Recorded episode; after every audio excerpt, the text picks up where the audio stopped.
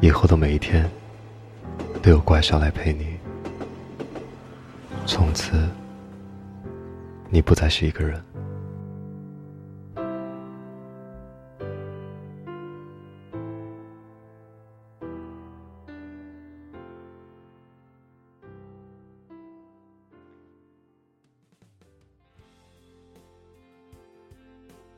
冰的那枚戒指。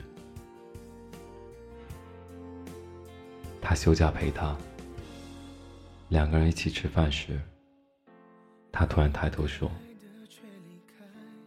我们结婚吧。”他惊讶的问：“不是计划好明年吗？”他说：“突然就感觉不想再等了。从军七年，你就等了我七年。”他温柔的看着他，好，你说了算。他搅了搅碗里的面，很平静的说：“行，那明天我带你去买结婚戒指。”他瞬间沉寂在无限的幸福中。第二天，姑娘如约而至，他们在金店挑好了戒指，还没来得及。给他戴到手上，他的电话响起，直觉告诉他，那一定是来自单位的电话。他隐约听到了“维和”两个字，他的表情僵住了，他也没了言语。他悄悄将戒指装进了口袋，不敢拿出，也不再提起结婚一次。他眼里闪现出很多次的失落，两个人都沉默不语。他被找回单位，他依旧朝九晚五。两个人突然好像都变了。电话的两头总是沉默寡言。我想好了。不去为何？但是，这个机会对你来说很重要。可是，那需要一年，甚至更久的时间。但是，你以前说可能服役一辈子，都未必能有一次出国为和的机会。可是，我们才刚打算领证。但是，我了解你，我知道你真实的内心非常渴望这次机会。可是，可能出去维和，回来后暂时了两三年，我们都无法要孩子。但是，如果我说我愿意等你，这个世界上。总有很多人从事着危险的工作，他们的背后，也总有人默默牺牲、奉献着，成为他们的精神支柱。既然他们选择了从军，又选择了为何，那么我们为何不能选择接受、等候？他出现在了他单位门口。买给我的戒指，还给我可以吗？他会心的笑着，单膝跪地，将戒指戴到他的无名指上。他笑得非常好看，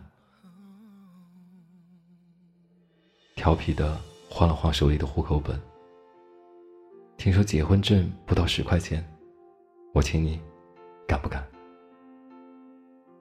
从民政局出来的那个瞬间，他紧紧将她拥入怀里。他，就是他的整个世界。走的那天，他穿越人海，一路狂奔，终于看到了他。他戴着蓝色贝雷帽，身穿一身迷彩，背着背囊，肃穆而又庄严。他看着他。不停的笑，笑得捂着脸开始哭。他替他擦擦眼泪，把脖子里的冰牌摘了一个给他。他知道，这对军人而言就是生命之托。他手里握着冰牌，保重，一言不发，轻轻的在他额头上吻了一下。再见，我的爱人，保重。一年，漫长的一年，他掰着手指，一日日算。漫长而又孤寂的夜里，他摩挲着那枚戒指和那块冰牌入睡。一年，漫长的一年，他在异国他乡，危险和死亡如影随形，如履薄冰的日子，都是那入骨的思念支撑着他。终于回国了，他激动亢奋。他却平静如水，不知道出了什么问题，好像都变了。他要临时出差一周，到了机场，才发现身份证没有带，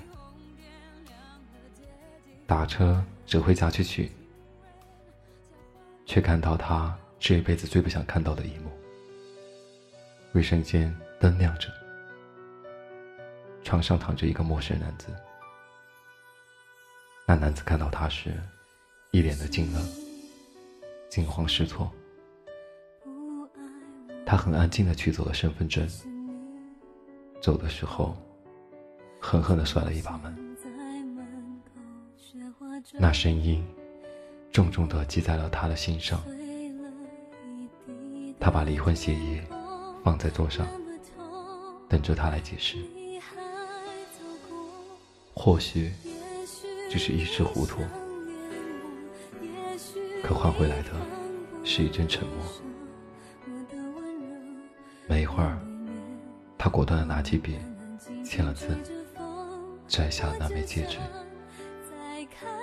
踩着高跟鞋，毅然离开，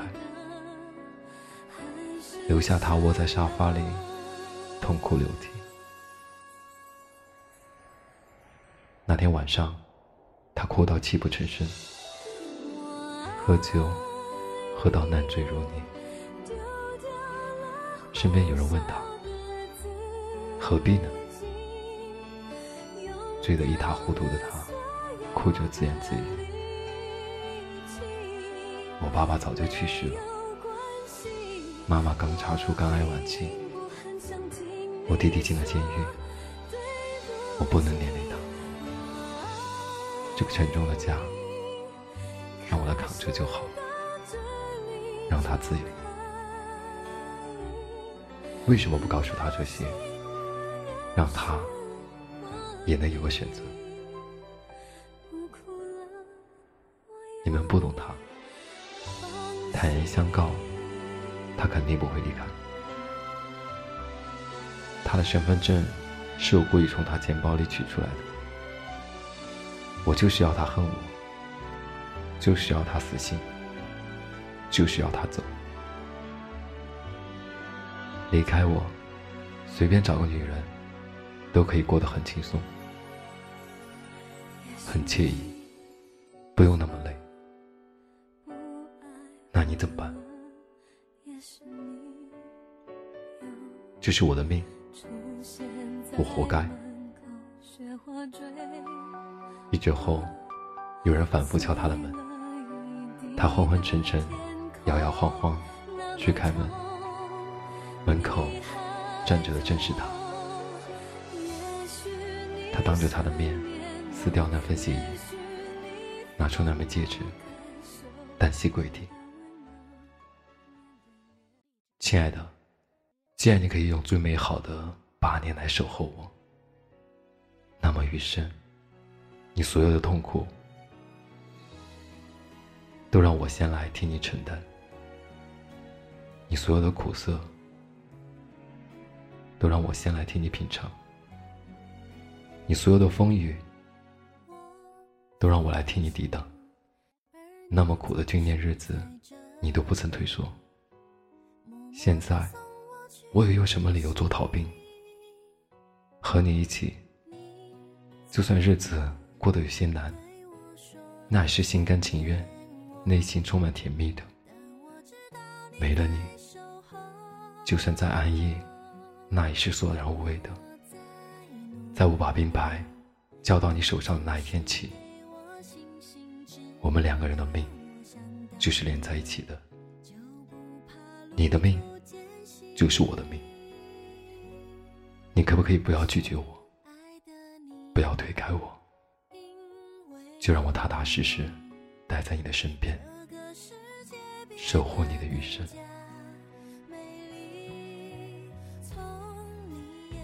他的眼泪扑簌扑簌落下。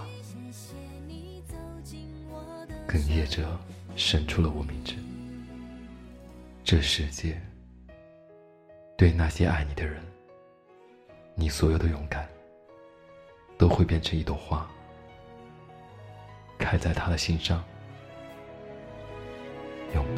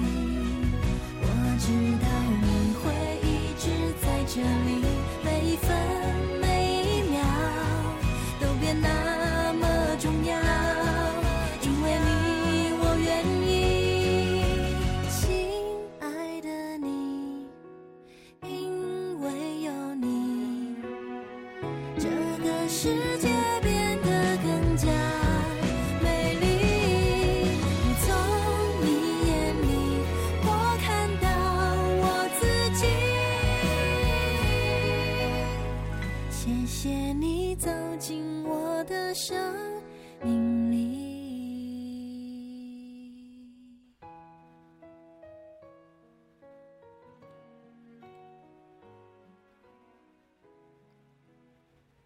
是谁聆听我的声音，拨动你的心跳。我是怪兽，永远陪在你的身边。被遗忘的时光，那一段被遗忘的时光，渐渐地。会渗出我心坎，是谁在敲打我窗？是谁在撩动琴弦？记忆中那欢乐的情景。慢慢地浮现在我的脑海。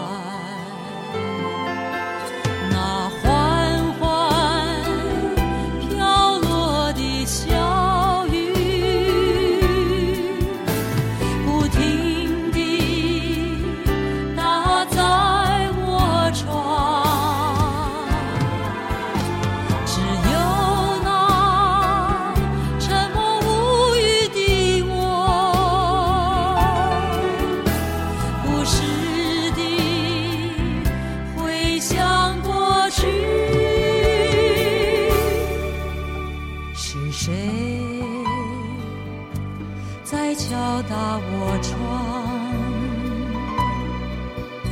是谁？在撩动琴弦。